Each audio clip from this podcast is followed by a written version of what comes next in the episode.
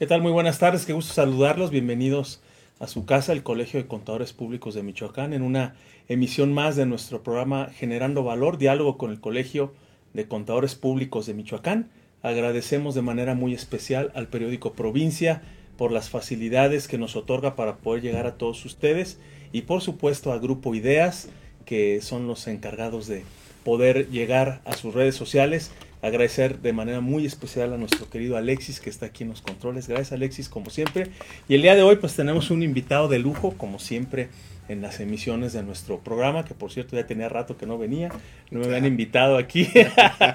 Pero bueno, estamos, estamos de mantener largos muy contentos de recibir al doctor y contador público certificado Gustavo Oblea Rosales, quien es pues todo un referente en el ámbito profesional, no solamente de nuestra localidad, también de nuestro estado y por supuesto de nuestro país y con una amplia experiencia nos va a platicar de un tema muy muy importante, de unas operaciones que luego se dan de manera muy frecuentes y que hay muchos aspectos importantes que debemos de tomar en cuenta al momento de realizarlas y es lo que tiene que ver cuando se transmiten o se enajenan acciones entre inversionistas. Así es que bueno, mi querido Gus, bienvenido a tu casa, qué gusto verte aquí. Muchas gracias. Y qué bueno que puedo entrevistarte, amigo, porque siempre te ando reclamando cosas. Me reclamas, pero no me invitas, pero mira, pues ya estamos por aquí. Muchísimas gracias por la invitación, Robert. Este, pues es un gusto venir aquí a platicar sobre el tema que vamos a, a desarrollar este, el próximo viernes aquí en nuestro colegio. Este, pues yo muy puesto para cuando me invites y aquí estamos. Sí, entonces pues este tema es de gran importancia porque anteriormente a la reforma de que las personas morales tienen, que, tienen la obligación de presentar su posición accionaria, pues era muy difícil que la autoridad se diera cuenta que había enajenaciones de acciones. Y entonces, pues posiblemente llegaba en algún acto de fiscalización, se daba cuenta y pues ahí procedía a determinar alguna contribución. Y posiblemente, ¿no? Porque normalmente no revisan este, tanto la, la modificación accionaria. Pero ahora con este con este nuevo aviso que presentan las personas morales, pues ahí, oye, pues hubo un brinco de accionistas, hubo un cambio. Entonces ahí pues, se puede presumir que hay una enajenación de acciones y que posiblemente se tuvo que hacer alguna, alguna retención. Entonces la autoridad cada vez más tiene más información, ha hecho uso de todas las tecnologías de la información y sigue cerrando los círculos este, sobre las operaciones que generan alguna, alguna contribución. Así es. Pues muy interesante el tema mi querido Gus, como le decimos de cariño, para el público que nos está escuchando y que no necesariamente son también contadores o expertos en esta materia, que nos puedas platicar en qué consiste el dictamen de enajenación de acciones. Sí, nosotros como contadores, cuando hablamos de un dictamen, pues nos vamos luego, luego a las normas de auditoría y la definición de un dictamen, pues es sobre una opinión profesional sobre los estados financieros en su conjunto. Creo que pues, está mal llamado dictamen porque pues más bien sería una opinión sobre alguna aseveración de una parte, un atestiguamiento. Sin embargo, pues así se llama porque así le pone la autoridad. Y es un dictamen sobre una operación en común o en particular, no es sobre los estados financieros, es sobre una operación que realizan entre accionistas, inclusive no tiene nada que ver en esta operación la sociedad emisora de las acciones. Ella es responsable solidaria en el caso de que se omitan las contribuciones y ella registre a un nuevo accionista como accionista sin acreditarle que se cubrieron los impuestos correspondientes. Entonces, este dictamen pues es más que nada un atestiguamiento sobre un cálculo fiscal de una enajenación de acciones en la cual si tú vas a enajenar y obtuviste una utilidad, eh, hay un cálculo de un costo fiscal de esas acciones que se va a comparar contra el ingreso y si resulta una utilidad se determina un impuesto. Entonces el contador público es este el profesionista que puede hacer este dictamen porque tiene que ser un, CPI eh, autorizado para poder hacer este cálculo, para poder opinar sobre este cálculo, que de entrada pues le corresponde hacerlo a quien es el, el enajenante, pero normalmente lo realiza el cálculo el propio contador. Sobre todo por la el nivel de especialización que requiere hacer el cálculo correspondiente y como ya nos platicarás ahorita, y por cierto no se pierdan el curso eh, en esta semana donde va a estar Gustavo ya de manera muy particular atendiendo de manera más profunda los conceptos. partiendo del hecho, querido Gus, de que la ley del impuesto de la renta establece que efectivamente cuando se dé esta enajenación de bienes, eh, que son estos títulos de crédito, las acciones, establece que la retención deberá ser del 20%. Pero entonces, este dictamen que tú dices, ¿es una opción o es una obligación del contribuyente que enajena? Es una opción, porque de entrada hay una obligación. Este dictamen está por ahí contenido en el reglamento y está encaminado a que las personas físicas cuando enajenen acciones eh, dentro del título cuarto, capítulo 4, eh, tienen que pagar un 20% como retención. Bueno, no, no pagar, sino que se los va a retener el adquirente si esta es persona físico moral residente en México o persona moral residente en el extranjero que tenga residencia o un representante en México. Entonces es, si vas a vender tus acciones y valen un millón de pesos, en eso las vendes, pues son 200 mil pesos que te va a retener el adquirente y enterárselo al fisco para que a su vez el adquirente pueda llegar a la sociedad emisora y decirle, mira, me vendió las acciones, entonces necesito que me registres como accionista y la persona moral lo va a registrar y se va a cerciorar de que hubo esa retención para no ser responsable solidario. Pero si dice el accionista, el enajenante, oye, pues es que yo las acciones pues no tengo tanta utilidad. Necesito entonces que me hagan un cálculo y ahí es donde entra la opción de hacer el dictamen de enajenación de acciones para pagar el impuesto sobre la renta sobre la utilidad en el caso de que la. Así es, entonces es una opción, eh, es una opción que tienen, eh, digo, como es una operación de compra y venta, eh, entiendo que es un acuerdo de voluntades también entre ellos, donde Así es. el que va a adquirir las acciones, manifiesta, ¿verdad?, que ejercerá esa opción porque pretende hacer una retención menor a la que establece la propia ley. Entonces, ¿quiénes pueden presentar este dictamen? Este dictamen, pues obviamente lo presenta eh, suscrito el contador público inscrito, perdón, y ahí van los datos del enajenante, el adquirente y quién es el dictaminador. Entonces lo presentan, todavía es una, una presentación eh, pues tradicional en papel, lo presenta entonces el adquirente, porque él es el que, perdón, el enajenante, porque él es al que le van a retener. Entonces, si él quiere bajar su carga impositiva, él es el que puede presentar el, dictamen en este caso. Que independientemente de que hagas o no dictamen, en tu declaración anual tienes que hacer esos cálculos, porque muchas veces vendemos las acciones, me hicieron la retención y ahí se queda pero tú tuviste un ingreso por enajenación de acciones que tiene un cálculo, como dices, es muy técnico, muy elaborado, pero en el anual de todo mundo lo tienes que hacer para poder pagar sobre la utilidad.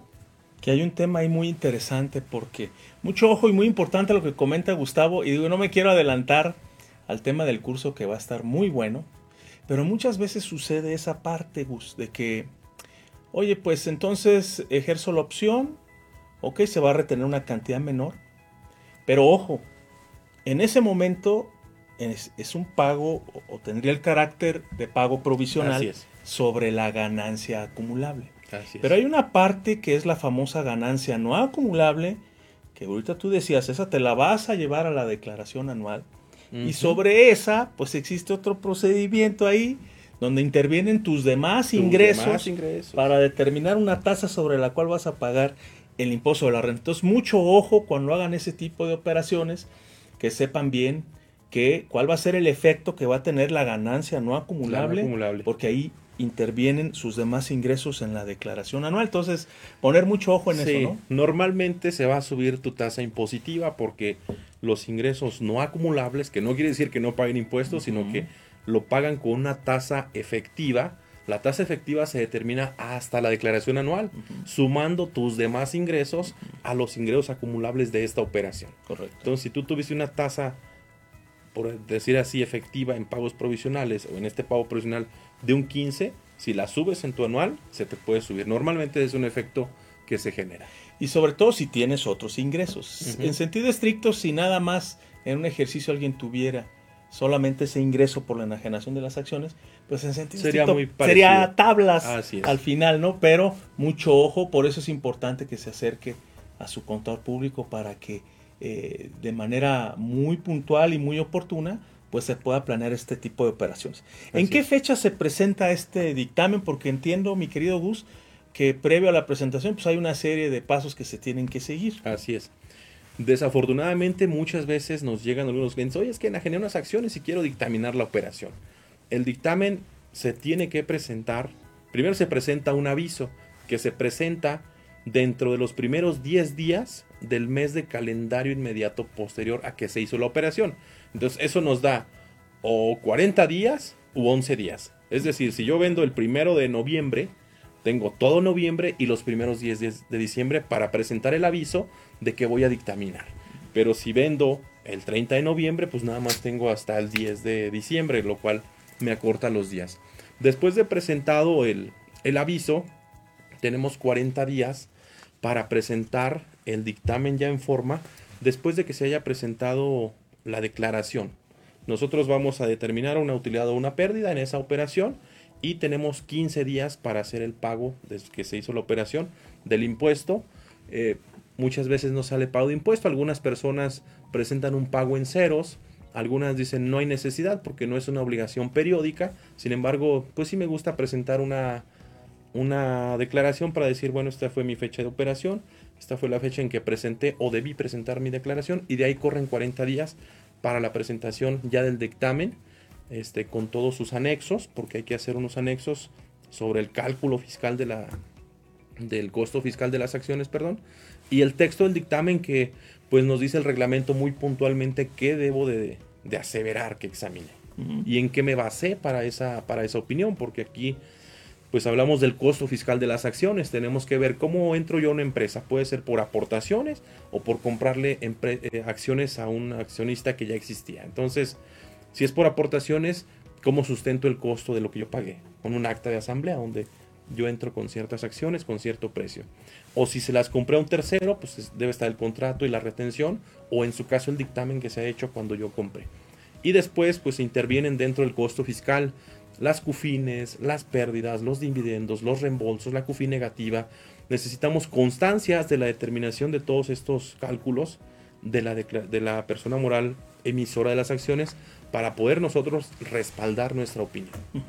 Muy importante eso que acabas de comentar porque ahorita eh, estamos haciendo los señalamientos de los eh, cálculos fiscales propiamente y las obligaciones fiscales que de ahí se derivan. Pero antes pues tiene que existir eh, pues el debido orden y la debida eh, fundamentación y soporte documental de las operaciones que se están haciendo.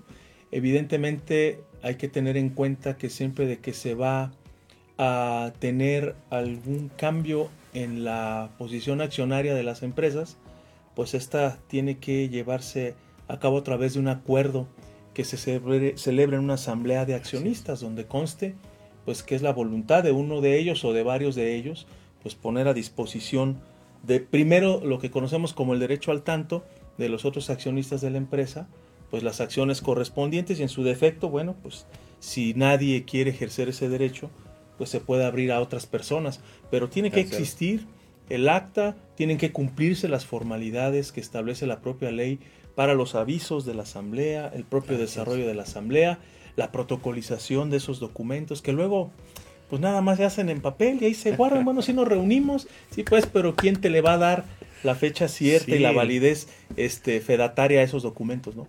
Aparte, estamos sustentando una deducción muy fuerte, puede llegar a ser una deducción muy fuerte por vender nuestras acciones y esa deducción, pues no hay un CFDI.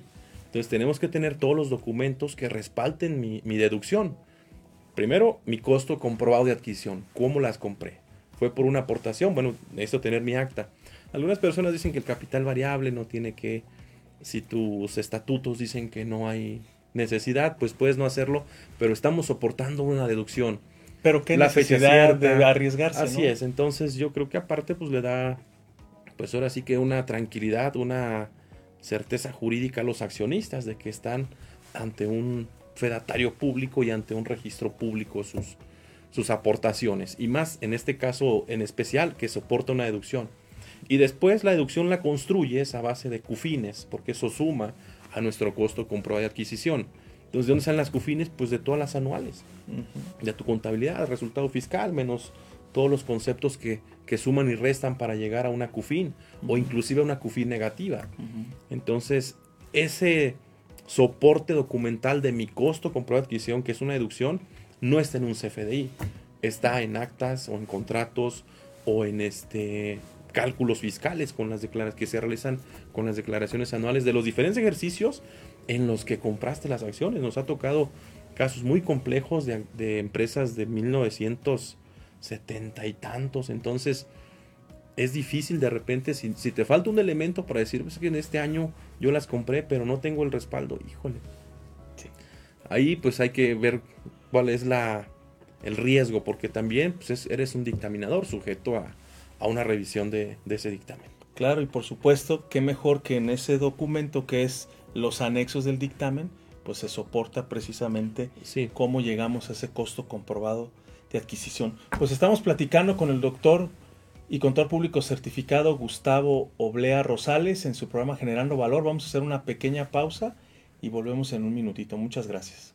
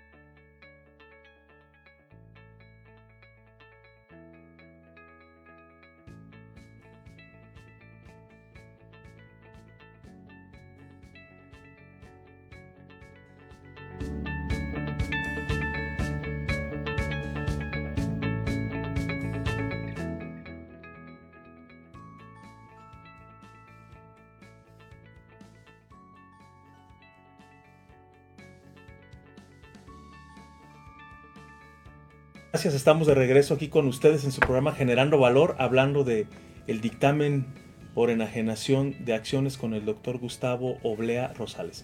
A ver, amigo, ¿qué beneficios tiene la presentación de este dictamen por enajenación de acciones? Sí, bueno, pues comentamos, de entrada, si tú vendes tus acciones sin un dictamen, el adquirente te va a, te va a tener que retener el 20%, ¿no? Entonces, si tú has, tenido las acciones poco tiempo y realmente no hay una gran utilidad, entonces pues creo que la retención puede llegar a ser muy, muy alta. También este 20 se convierte en un 25% cuando el enajenante es una persona moral residente en territorio, residente en el extranjero, perdón, sin establecimiento permanente en México, o una persona física también extranjera. A ellos se les retiene el 25%, no el 20%. Entonces, de entrada, esa es una de las grandes ventajas. Si tú tienes utilidad, pagas sobre tu utilidad. Y como comentábamos, es un cálculo sui generis. No es que si yo tengo una utilidad de 3 millones de pesos como persona física, pues como persona física me estoy yendo ya casi al 3 millones, andará en el 30%, ¿no? Metiéndolo ya en las tablitas. Pero si tu periodo de adquisición y el de venta es amplio, hay una ponderación ahí desde cuando las tuves como el cálculo de cuando vendes un terreno, cuántos años divides la ganancia acumulable entre los años que lo tuviste y por ahí el cálculo es, es benéfico en ese sentido. Entonces, pues no hay como que pagues tu impuesto sobre una ganancia y no sobre el ingreso total sin deducirle nada. Ese es uno de los principales, o es el principal, la principal ventaja.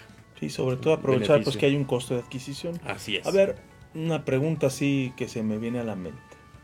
¿Podría una persona decir, bueno, es que mis acciones que aporté un capital por ahí en el año 2000 y las quiero vender ahora, pero pues como son mis hijos los accionistas, como está a lo mejor este mi suegra, mi suegro, este mi pareja, no lo sé, que ya ves que es muy común que se formen las empresas así.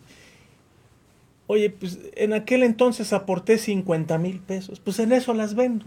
¿Lo puede hacer? Sí, lo puede hacer. Sin embargo, aun y cuando eh, solo en ciertas operaciones nos piden ya a partir de 2022 que hagamos un análisis de, del costo, y del precio de venta cuando sea entre partes relacionadas, pero nada más del extranjero. Ahí sí nos, nos piden que opinemos si las operaciones están realizadas a valores de mercado. Obviamente como contador pues dirás, ¿cuál es el valor de mis acciones? Yo las compré en 50, pero hace 22 años, en el caso hipotético que supones. Ahí con la pura inflación, tus acciones ya tienen una, un costo y obviamente una ganancia de, pues, ¿qué te gusta? En 10 años estuvo como al 4% anual, eh, pues a un 100%, ¿no? sí. Ahora, ¿cuál es el costo de las acciones? Contablemente tenemos una forma de evaluar las acciones, sí.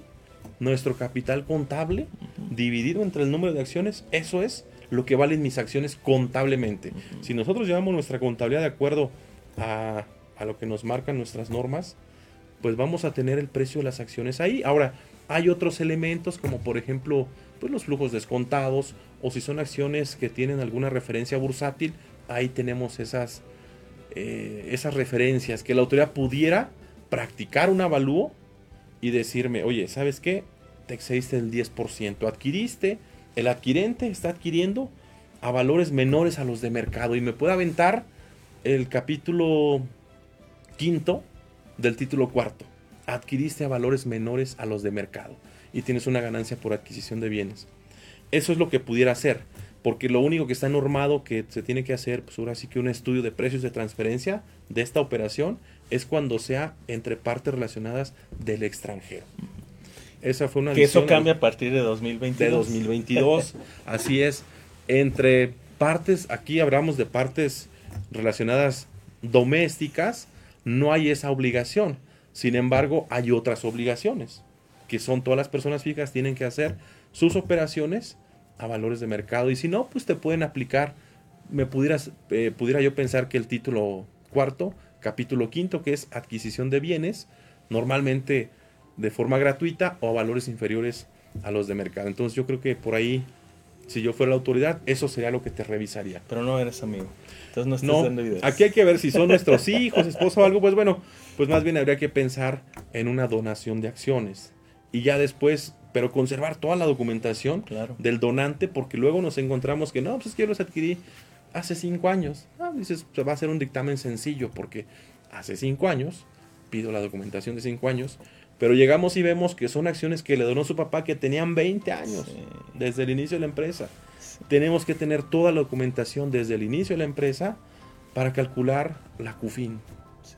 las pérdidas, los dividendos. Entonces, es un trabajo eh, realmente, pues es complicado también porque la CUFIN la tienes que calcular de acuerdo a los diferentes cambios que ha tenido la CUFIN, ¿no? Entonces, Sí. eh, ahora, pues tienes todos los documentos que comprueben cuándo los adquiriste, cuánto te costó. Entonces hay que tener cuidado con todo eso. Como dictaminador, pues te juegas tu registro. Entonces, si no tienes todos los elementos para poder opinar sobre el costo, porque básicamente te piden que opines sobre el costo y sobre la determinación de la utilidad o pérdida. Pero el costo es lo más complicado de, de determinar y soportar documentalmente. documentalmente. Ahorita entonces, ya habíamos comentado, el contador, el CPI es el que, CPI o CPA es el que lo, lo presenta. Eh, Quien elabora entonces este dictamen es cualquier contador público o es un contador que reúna ciertos requisitos. Así es. Bueno, tiene que tener este el registro para poder dictaminar fiscalmente. Y ese registro únicamente lo obtiene quien está certificado. Certificado. Sí, es como para el mismo registro que se utiliza para dictaminar estados financieros en general, este, ante el SAT. ¿sí? Porque ya ves que nos confundimos un poquito con la, con la terminología, porque bueno, en nuestras épocas era CPR Sí. y luego cambió a CPA. Nuestras épocas. Y el de, bueno, porque bueno, tenemos este. Nos vemos jóvenes, pero realmente ya tenemos 20 años. 20 en años, el- pero mínimo. mínimo en el ambiente profesional. Entonces yo recuerdo que era CPR, luego cambiaba a CPA. Sí. Y en el IMSS era, pues es CPI, ¿no? CPI. Público inscrito. Inscrito, CPI. Y para el Infonavit también tiene su nomenclatura. Entonces, pues hemos, hemos estado sujetos a muchos cambios, pero solo el que está registrado ante el SAT para poder dictaminar estados financieros tiene la posibilidad de dictaminar esta operación de enajenación de acciones. Ok. Entonces, eh, ¿cuál es el medio de presentación? Nos dijiste, es en papel, hay que acudir a las oficinas, hay que sacar cita, Sí. eh, hay algún formulario, hay algún formato. Sí, este, todavía está muy arcaico. De hecho, yo recuerdo de los primeros dictámenes de enajenación de acciones, ha variado mínimamente. El formato es de papel. El formato F39, que es el aviso para presentar, eh, perdón, por la redundancia, el aviso de presentación de dictamen, sigue igual desde hace 20 años. 20 años, así es. Ha habido misceláneas donde dice que se va a- hacer un dictamen electrónico, pero han quedado en publicar las reglas y nunca se han perfeccionado las reglas. Y acabamos de presentar uno hace poquito y todavía sigue ahí la miscelánea en stand-by. Entonces toda la presentación del dictamen es este, en papel, con todos los requisitos que nos dice el, reglamento del código, los anexos, las constancias y todo firmado por el, por el CPA, pero todo es en papel. ¿Dónde se presenta? En el domicilio del enajenante.